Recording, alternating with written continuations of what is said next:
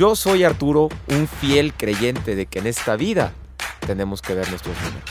Y yo soy Víctor, quien a través de mi experiencia en finanzas te he escuchado y vengo a preguntar por ti. En México hace falta de manera urgente educación financiera y nosotros queremos ayudar. Y cotorrear. Bienvenidos a la oveja sin lana. Si quieres ser rico, no aprendas solamente a saber cómo se gana, sino también cómo se invierte. Benjamin Franklin. Pues mi Vic, yo creo que es una frase muy ad hoc de lo que vamos a platicar el día de hoy. ¿Qué te parece? Sí, va, a, estar, va a estar bueno el día de hoy porque de repente, creo en los episodios anteriores y, cuando tú y yo compartimos con la gente, eh, a veces las personas se clavan mucho con el tema de cómo genero más ingresos, cómo ahorro, cómo gasto menos y así, pero no se ponen realmente a ver cuántos instrumentos existen respecto a eso. O sea, solo piensan de que si gano 10 pesos trabajando 8 horas, pues qué pasa si trabajo 10 horas, ¿no? Y, generan más a través de trabajo, pero hay, hay cosas, hay instrumentos que, que pueden generar sin que tú realmente le inviertas tiempo y esfuerzo, ¿no? Y, justo creo que es de las preguntas más frecuentes que tenemos en el día a día, en los asesoramientos que, que otorgamos a personas. Entonces, bienvenidos a la oveja sin lana. Este es el episodio ya número 5, Vic. Ya, ya, ya, nos escuchó aparte de nuestros papás, más gente, güey. Es correcto. y, y, la verdad es que estamos muy emocionados por, por compartir eh, este, este episodio de uno de los temas que yo creo que más nos, nos solicitan con una persona que es crack, hablando en temas de fondos de inversión. De hecho, Vic, si quieres decir un poquito del currículum de nuestro invitado de Gera. Sí, claro, ahorita les platico un poquito de Gerardo Estrada, más bien les quiero platicar cómo, cómo llegué a él. O sea, en su momento, eh, mi mamá, mi mamá ya está en una etapa financiera muy distinta a la, nuestra, ¿no? Ella ya va para la edad de retiro y literal tenía un dinerito ahí que, ¿qué hago con él, no? Entonces, ahí fui preguntando y llegué a, llegué a un experto eh, que es Gerardo Estrada. Les platico un poquito. Él, ya lleva ocho años de asesor financiero.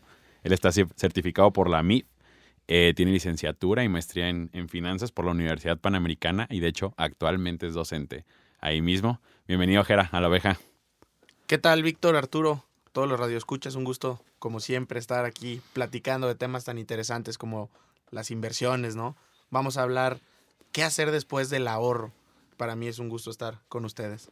Es, correcto, Jerry. La verdad es que para nosotros es un placer tenerte aquí con nosotros. Antes de entrar contigo, pues me gustaría hablar un poquito de los mortales, de nosotros que estamos buscando constantemente qué hacer con nuestro dinero. Antes de arrancar, Vic, ¿tú al día de hoy tienes algún fondo de inversión? Sí, ahorita precisamente, eh, cuando, así llegué con Gerardo de, rebote, te digo, buscando primero para mi mamá. Okay. Y eventualmente ya fue como, sí, creo que ya, ya estoy en la, en la posibilidad, ¿no? de empezar a, a jugar un poquito con, con mi dinero y que el dinero trabaje por mí, aunque suene a cliché, realmente lo hace, ¿no? Entonces así fue como, como llegué a esto. ¿Tú cómo andas en esos temas? Pues justo al, ser financiero creo que es indispensable diversificar, ¿sale? E, esa es la palabra mágica al momento de, de, hacer una planificación financiera.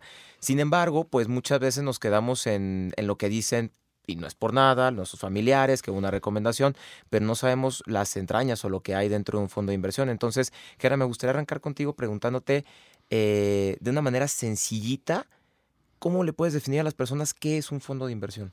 Es correcto, Arturo. Mira, fíjate, el tema del fondo de inversión es una canasta de activos la cual pone nuestro dinero a trabajar por nosotros. Decide en qué invertir quien administra ese fondo y va obteniendo o ganancias o pérdidas, según sea el caso, y la naturaleza de cada fondo, pero es un vehículo en el cual podemos poner a trabajar nuestro dinero, básicamente, ¿no?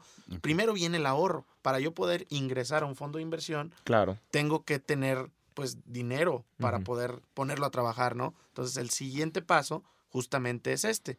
Ojo, no hay que irnos con el primer fondo que nos encontramos, no hay que irnos con lo primero que nos presentan los ads en Instagram, en Facebook, en Google, que bueno, ya saben que es el pan de cada día, ¿no? Sí. Hay que acercarnos a un experto, hay que estudiar del tema, hay que empaparnos para poder, poder tomar una buena decisión y que no nos arrepintamos en el futuro, ¿no? Ok, me, me, gusta eso que dices. Entonces, para ti, si lo tuviéramos que ver por, por pasos, paso uno es ahorro, paso dos, fondo de inversión. Sí, claro, y, y ahí aunado a la cultura financiera, que dicho sea de paso, en México, como ustedes bien saben, estamos en pañales. Correcto. Habría que eh, empezar también por ahí, ¿no? Hay que cultivarnos, hay que estudiar, hay que conocer el tema, porque muchas veces tomamos decisiones sin conocer qué es lo que estamos haciendo.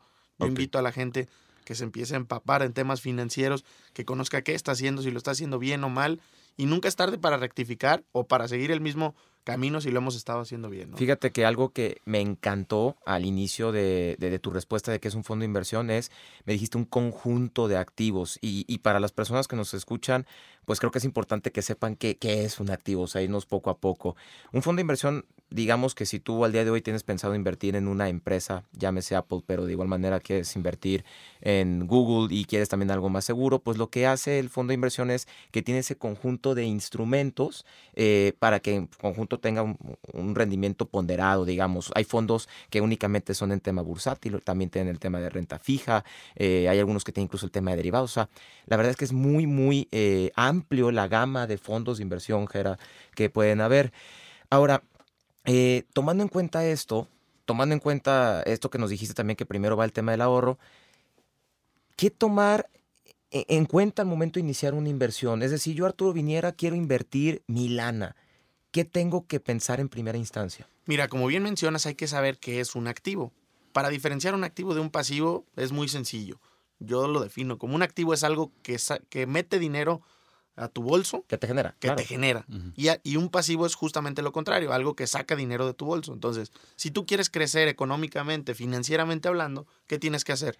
Pues buscar activos que incrementen tu patrimonio y que crezcan por lo menos al nivel de la tan sonada inflación. ¿Qué, es la inflación? Ya todos sabemos y hemos escuchado en las noticias, pero la inflación es el incremento en los precios año con año. Como el año pasado estuvo Sí, estuvo arriba del 7%, pero ¿a qué voy? La inflación es el monstruo que no vemos y que está quitándonos poder adquisitivo. ¿Cuánto costaba un refresco, una bolsa de papas, una bolsa de galletas hace un año, hace cinco años, hace diez años? Los 100 pesos que tengo hoy no me van a alcanzar para comprar lo que hoy compraría con 100 pesos dentro de uno, dos, cinco o diez años. Entonces tenemos que luchar contra ese monstruo que se llama inflación. Y no solo ingresando más o teniendo diferentes trabajos, simplemente ahorrando y ya que tenemos ese capital, hay que ponerlo a trabajar. Aterrizando la pregunta de Arturo, ¿qué hay que tomar en cuenta para eh, cuando estemos listos para iniciar un fondo de inversión? El tema de los objetivos, el tema de los plazos. ¿Qué objetivos? Oye, ¿sabes que Yo quiero ahorrar para comprarme una casa. Quiero invertir para comprar un departamento, que mi dinero esté creciendo mientras yo estoy durmiendo. El tema de los plazos también es muy importante. Puedo invertir a corto, mediano o largo plazo. Hace rato hablabas del, escenario de tu mamá, Víctor. Pues ella obviamente está en una edad más madura y sus plazos, sus horizontes de inversión y sus niveles de riesgo serán diferentes al de nosotros que estamos comenzando, ¿no? Sí, exacto. Entre más jóvenes seamos, obviamente podemos tener un mayor apetito al riesgo, aunque en México por lo general no tenemos muchos el estómago para poder ver fondos de inversión en los cuales nuestro capital esté demasiado arriesgado y en el cual podamos ver pérdidas, ¿no? Entonces, también hay que tomar en cuenta al iniciar una inversión el tema del, de los perfiles, del riesgo, eh, en qué se invierte cada fondo. Oye, este invierte en CETES, en renta fija, como mencionaba Arturo, en derivados. Digo que no, entrar en detalle en cada uno de estos aspectos nos llevaría... Nos va a durar tres horas. cuatro años, ¿no? hombre. Y tenemos 30 minutos. Entonces, también la composición de cada uno de los riesgos en los cuales nos estamos eh, metiendo, por así decir, eh, es importante, ¿no? Ok. Saber quién administra el fondo o si yo mismo me siento preparado para poder hacerlo. Oye, yo he tomado cursos, yo he investigado, yo he leído. Ok, yo les digo, es una excelente opción comenzar a aprender y comenzar a administrar nuestros fondos, pero siempre y cuando sean con buenas bases, con buenos sustentos y con buenos soportes. Y también si lo vamos a hacer con nuestro dinero y es un dinero que no podemos perder, obviamente tener más cuidado en eso, ¿no? Así como nos acercamos al doctor cuando nos sentimos mal o cuando nos sentimos bien con el psicólogo, lo que sea, pues habría que acercarnos a un asesor financiero que es nuestro doctor, ¿no? Ok, eso me, eso me late, de hecho, quiero, o sea, quiero como ver por parte lo que nos dijiste ahorita. El tema, por ejemplo, que me comentabas, ¿no? De, de una persona ya madura, usamos el ejemplo de mi mamá, o sea, hay que recordar un poquito que a, mayor eh, riesgo, mayor rendimiento, ¿no? Es una ley financiera. Una premisa financiera. Exactamente. Como y, y, por ejemplo, una persona de 60 años, pues ya no le puedes decir, aguántate que la bolsa se recupere, ¿no? O sea, porque no sabemos qué pueda pasar el día de mañana, pero nosotros a nuestros 20, 30 podemos jugar eso. Y, y según yo, la única manera de diluir eh, el riesgo es con tiempo, ¿no? Totalmente. Y el tema del riesgo también lo podemos diluir diversificando. Esta palabra que le hemos escuchado demasiado. ¿Qué es diversificar? No poner los huevos en la misma canasta, que ya se la saben todos de pie a pa, ¿no? Pero ¿a qué voy? El tema de los perfiles es muy, muy importante. Ojo, no hay una pastilla que nos funcione igual a todos. No hay un fondo de inversión que nos funcione igual a todos. Es por eso que lo tenemos que ver unipersonal, cada quien saber cuáles son nuestros objetivos, qué nivel de riesgo me apetece, en qué quiero invertir, puedo meterme o no puedo meterme, eh, puedo dar recomendaciones yo, eh, la dejo a discreción del asesor. Entonces, cada perfil varía en esto, ¿no? Entonces hay que hay que tomar en cuenta eso. Me encanta lo que nos acabas de decir en, qué aspectos tomar en cuenta al momento de iniciar una inversión. Lo voy a nada más sintetizar porque creo que se rebotaron muchas ideas. Eh, número uno, creo que hablamos del tema de antes de entrar a un fondo de inversión, eh, pues se tiene que ahorrar porque muchos fondos de inversión tienen ciertos mínimos de acceso. Eso es bien importante al momento de ingresar a uno. Dos, Vic, no sé si estés de acuerdo conmigo, pero al tocar el tema de la inflación, me toca a diario se los prometo, a diario que me dicen, Arturo, tengo un fondo de inversión buenísimo que me está dando un 5% anual en mi banco. Y es como, carnal, la inflación fue del 7. Bro, es correcto. Entonces creo que sí es bien importante tomar en cuenta eh, los parámetros mm, económicos, ¿vale? Eh, que existen. La realidad es que en ese escenario que hablábamos eh, hay, hay una pérdida. Número tres, poner una meta de por medio. Eso es indispensable, o sea, ¿a qué o por qué estoy iniciando este fondo? ¿A qué meta, como nos dices, Gera, si va para un departamento, si va para un negocio, si va para un viaje? Y en qué momento quiero yo sacar el dinero de mi fondo, porque también de eso define mucho en qué instrumentos vamos a, a nosotros estar invirtiendo nuestro dinero. Cuarto punto, el tema de la edad. Eh, sí es muy cierto que a lo mejor nosotros en nuestros 20, en nuestros 30, podemos arriesgar un poquito más para tener un mayor retorno, pero una persona ya mayor, pues la realidad es que lo que busca es tranquilidad y cuidar el patrimonio y no perder por el tema de la inflación. El perfil del inversionista, o sea, independientemente que, que yo esté en mis 20, pues la verdad es que yo, Arturo Vinegas, soy una persona muy conservadora y yo no busco instrumentos de alto riesgo. Pero todo se resume, y con esto doy paso a la siguiente pregunta, a zapatero a tus zapatos. Ya he hecho eso. Me, me encantó lo que dijo Jera. La del doctor, ¿no? Ella no estoy yendo al doctor cuando nos sentimos mal y al asesor financiero nunca nos acercamos. Es correcto. Cuando tú te quieres poner a dieta, pues buscas un nutriólogo. Cuando te sientes mal, buscas un doctor. Si buscas administrar de una mejor manera, pues buscar a un asesor, ¿vale? Eh, ahora, Gera, de hecho, ya ves que tenemos nosotros un guion, me lo voy a saltar, ¿vale? Aquí hacemos lo que se vaya dando en la plática, pero me gustaría dar, dar paso a la pregunta de qué preguntar cuando nosotros nos acercamos a un asesor eh, financiero en nuestras vidas, Gera. Mira, continuando con lo que decíamos de acercarnos a un doctor, lo mismo cuando nos acerquemos a un asesor. Cuando tú vas con un doctor, le dices, doctor, me siento mal de esto, me duele esto, planeo eh, hacer un viaje en esta fecha, ¿qué me recomiendas hacer para yo poder cumplir ese objetivo? Financieramente igualito. Oye, soy Juan Pérez, eh, tengo tanto dinero, mi nivel de riesgo es muy, muy conservador. Eh, platicarle cómo está nuestra situación, porque a pesar de que aquí estamos tres personas menores de 30 años, cada uno podremos tener un perfil de inversión diferente.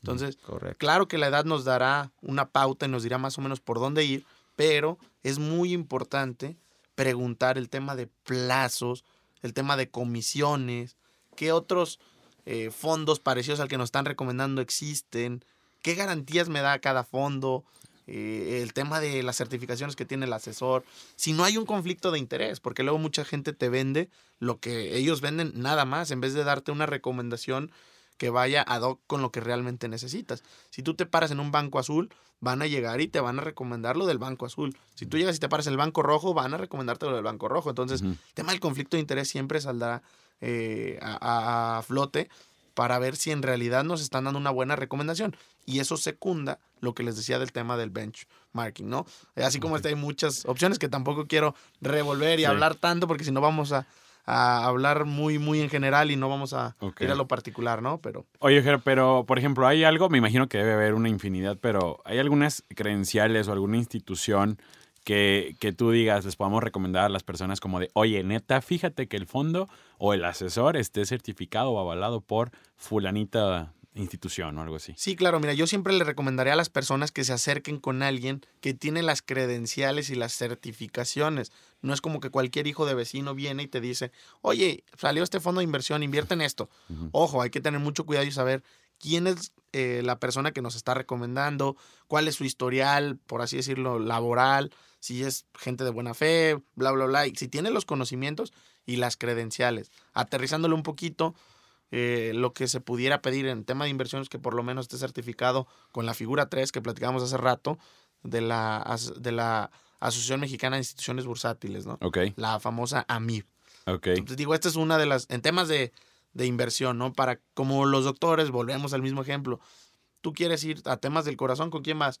Con el cardiólogo. Vas a temas de, de los huesos, eh, con, ¿quién, ¿quién, es el traumatólogo? Ah, ah, ¿verdad? El tema del cáncer, el oncólogo, bla, bla, bla. Cada certificación dependerá de lo que estamos buscando, pero sí es importante hacer hincapié en eso, ¿no? Es correcto. Y a mí me encantaría, eh, para dar paso a la siguiente pregunta, eh, que sepa la persona qué es lo que está buscando, si un asesor o un vendedor. Y voy a explicar un poquito esto. Si, si, tú estás buscando meramente que te comercialicen el producto, el fondo, adelante. Pero si tú buscas una persona que te esté acompañando en el transcurso de este fondo, que te esté dando recomendaciones de cómo puedes seguir diversificando, creo que sí es bien importante. Yo en lo personal, eh, al, hablar de este tipo de, de, de, temas, pues yo sí busco asesores, personas que me den el servicio. Creo que eso es importante al momento de buscar a un asesor. Sí, mira, Arturo, secundando lo que dices, creo que hay un parteaguas en mi vida en relación a lo que mencionas. Una persona que yo estimo mucho en algún momento me recomendó un libro que se llama No me vendas, ayúdame a comprar. Justamente esa es la diferencia entre alguien que te quiere vender algo y que no le interesa. Si tú llegas a una agencia y querías un carro azul, pero el vendedor es tan bueno que te vendió el verde que les quedaba ahí en stock. en el inventario. Al final vas a estar feliz porque es un carro nuevo, pero después vas a tener un sentimiento de que, te, de que no te vendieron lo que querías. Entonces, el tema de no me vendas, ayúdame a comprar, es un libro que le recomiendo de Helio Herrera, muy bueno, y justamente buscar a alguien que, con quien podamos alinear nuestros objetivos y que realmente esté buscando una, una relación a largo plazo, porque ahí será mucho más ecuánime la decisión que podamos, que, podamos tener y el tema de los conflictos de interés serán, serán menores, ¿no? Es correcto, es correcto. Ahora, me gustaría preguntarte, Gera, eh, yo creo que todos nos, nos hacemos esta pregunta en algún momento en nuestras vidas. ¿Cuándo y con cuánto empezar en un fondo de inversión? Mira, no hay una cantidad específica para poder em, empezar a invertir. Eh, hay opciones desde 100 pesos. Obviamente dependerá el fondo que decidamos o que nos recomienden cuál es su ticket de inversión. Hay fondos que empiezan en mil pesos, hay fondos que empiezan en 100 mil pesos, hay fondos que empiezan en 250 mil pesos, en un millón de pesos. Entonces, dependerá de cada fondo. Pero también con cuánto, pues dependerá de la persona, ¿no? Eh, el tema de cuándo, creo que siempre es un excelente momento para comenzar a, invertir. Oye, yo tengo 60 años, tengo 70 años, nunca en mi vida he invertido. ¿Y por qué no lo hacemos ahora? Okay. Más vale tarde que nunca, pero creo que siempre es un buen momento para comenzar a invertir, ¿no? Justo eso, y, y, es algo que escucho yo en el día a día, que las personas a veces se sienten un poco frustradas, Vic, no sé si estás de acuerdo conmigo, que se acercaron al, honestamente, a la primera institución, al primer fondo de inversión que se les presentó y les dicen que el ticket de entrada es de medio millón de pesos, un millón de pesos y dicen, no, pues ya no voy a invertir. Ajá. Ya no voy a invertir. Y la verdad es que eso queda por una ¿no? es correcto por una falta de, educación financiera de seguir eh, queriendo conocer qué más en el mercado o sea como bien dices Gera, hay instrumentos el tema de los CETES eh, pares bancarios incluso con todo lo que hay que más adelante vamos a platicar un poquito de tecnología y finanzas eh, con todo lo que hay de nuevos instrumentos de por medio, realmente pueden ser súper, súper, súper accesibles. Claro, y yo recomiendo a las personas que si el ticket del fondo que les llamó la atención no es eh, todavía el óptimo para ustedes, pues hay que hacerlo aspiracional, ¿no? Okay. Hay que tratar de crecer, de motivarnos en eso. Oye, yo tengo 100 pesos, pero me pide 500 pesos. Ok, ¿qué tengo que hacer para llegar a esos 500 pesos? Tengo que planear mi, mi presupuesto, tengo que ahorrar más, tengo que invertir más, ¿qué hacemos? Y de ahí partir para hacerlo literal aspiracional, ¿no? Ok, oye, alguna vez, Gera, hemos, hemos platicado y creo que a la gente, creo que el tema de los fondos de inversión y sobre todo en bueno, el desconocimiento que hay financiero en México, de repente es eso, o sea, es como, sí tengo la lana, pero me da miedo, ¿no? Entonces, ¿hay, hay algún número, un rendimiento que tú digas, güey, de ahí para abajo, más bien de ahí para arriba, no suena real, ten cuidado?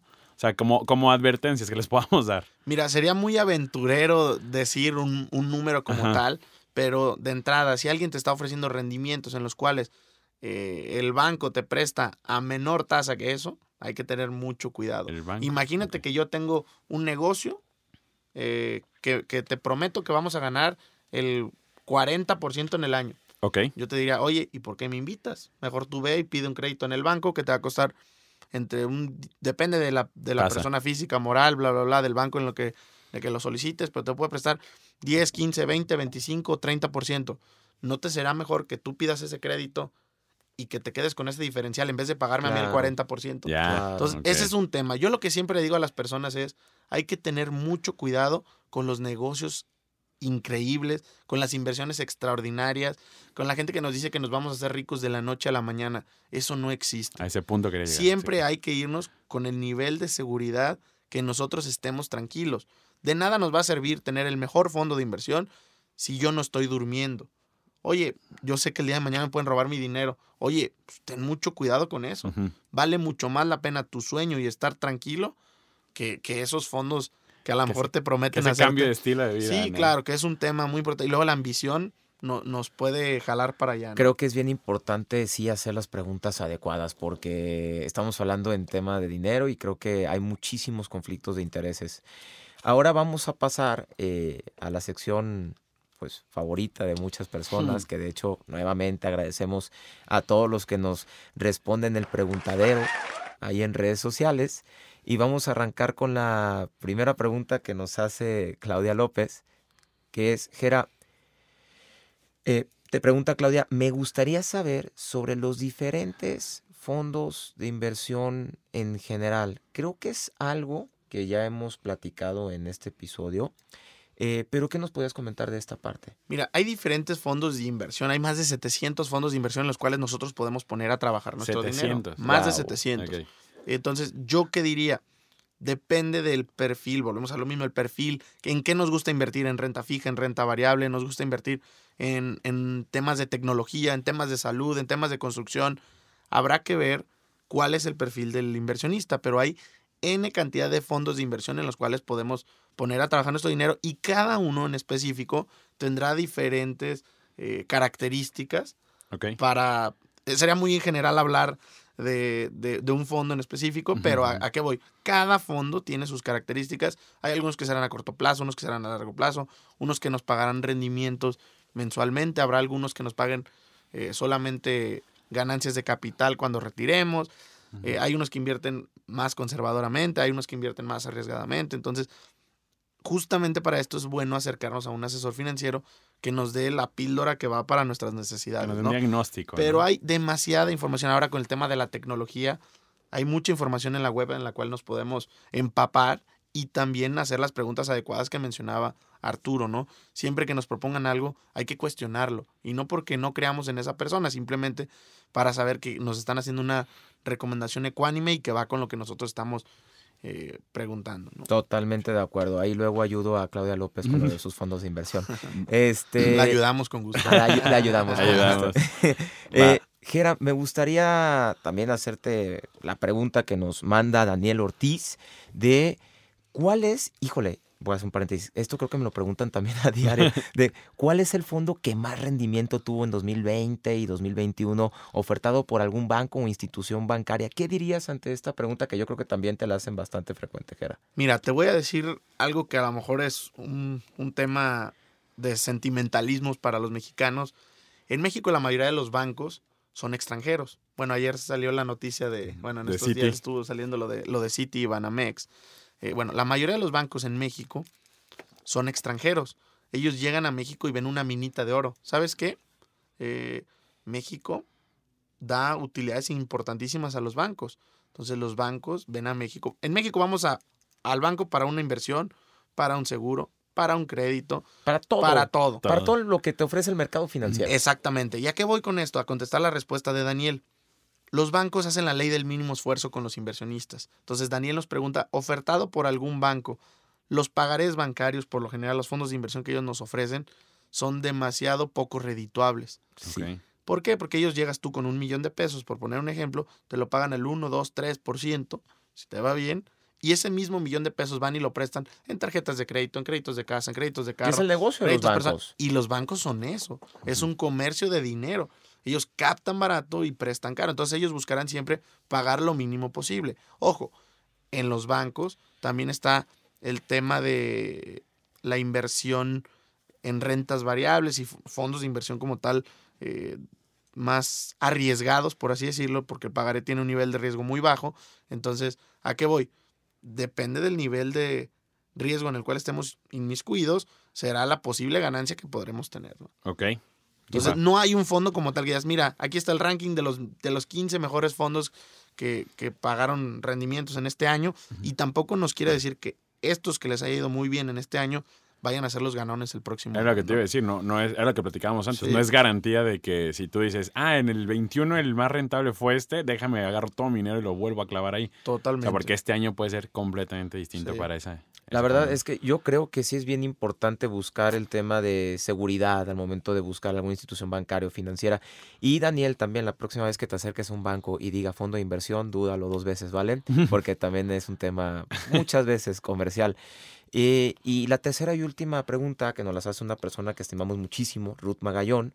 Eh, Gera, Ruth nos pregunta cuáles son los fondos de tecnología y creo que es un tema, híjole, que ha salido a flote muchísimo, sobre todo en los últimos años. ¿Qué podrías decir al respecto? Últimamente han estado muy de moda los fondos de tecnología, de inversión en, en temas de vehículos eléctricos, en tema de, eh, de, cre- de crecimientos. fuertes, ¿no? Ciberseguridad, todo. lo temas que de nanosalud, nanotecnología, bla, bla, bla. Entonces, cada fondo de inversión tiene su naturaleza. Hay fondos que son 100% bancarios, hay fondos que invierten en temas eh, de crecimiento eh, muy acelerado, hay fondos que depende del riesgo, volvemos a lo mismo, pero cada uno tiene sus vertientes, ¿no? Los de tecnología simplemente pues invierten en cosas o en aspectos tecnológicos nada más. Si tú al momento de invertir te ofrecen algo de, de la industria automotriz, pues obviamente el fondo estará, la panza del fondo, por así decirlo, estará llena de activos que estén relacionados con la industria auto- automotriz. Lo mismo con los fondos de tecnología, ¿no? Y de hecho, hay varias páginas en las cuales podemos consultar los rendimientos de algunos fondos de inversión, como lo es investing.com, marketwatch.com. Bloomberg. sí. Anoten, anoten. Investing, MarketWatch, Bloomberg, Finbis. Hay muchas opciones en las cuales podemos encontrar los rendimientos, no solo del año pasado, sino los históricos de fondos, sobre todo públicos, ¿no? Ok. Va, y eso, Jera, digo, porque yo también estoy como que en la misma duda que Ruth Magallón. ¿No se está volviendo lo, lo más rentable en los últimos años la tecnología? ¿O es lo más arriesgado? Ha tenido ¿O es lo demasiado crecimiento, efectivamente, como lo mencionas, Vic. Eh, ha venido creciendo mucho, pero también el tema de a mayor riesgo, mayor rendimiento, lo volvemos a traer a- aquí a, a- a la conversación, ¿no? Si buscamos algo que podamos tener mucho crecimiento, habrá que arriesgarle un poquito más. Estos temas de tecnología, por ejemplo, ustedes recordarán Snapchat.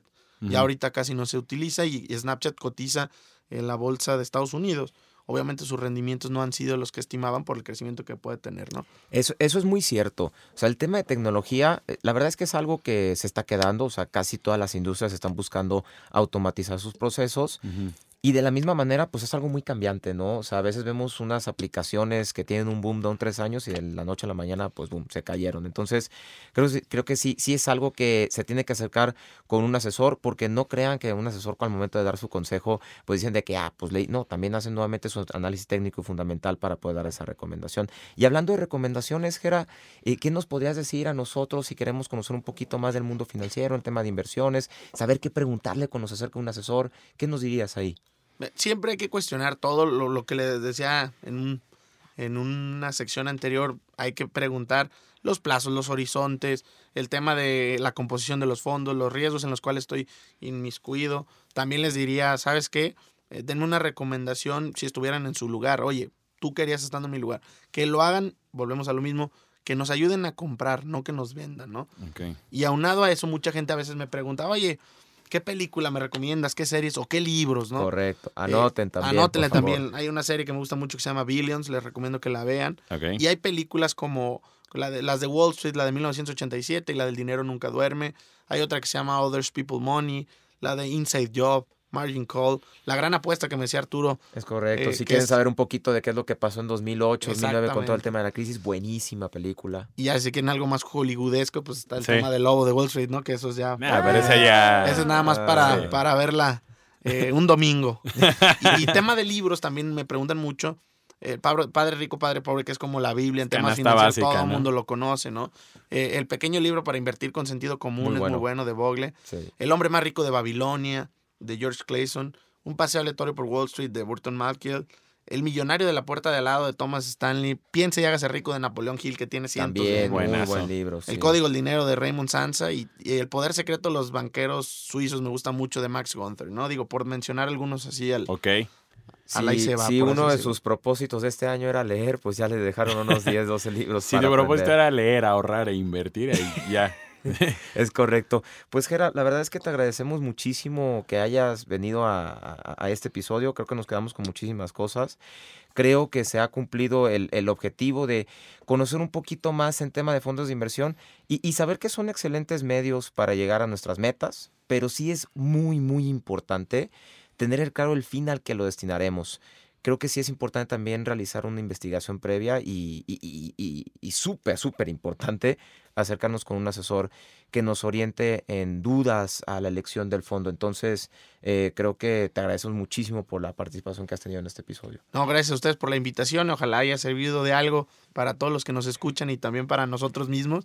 Y los invito a que tomemos decisiones inteligentes de las cuales nos sintamos orgullosos en el futuro, ¿no? Es correcto. Y recuerda que este no es un podcast para que seas millonario. Simplemente no queremos que seas la abeja silana. Vámonos. Vámonos.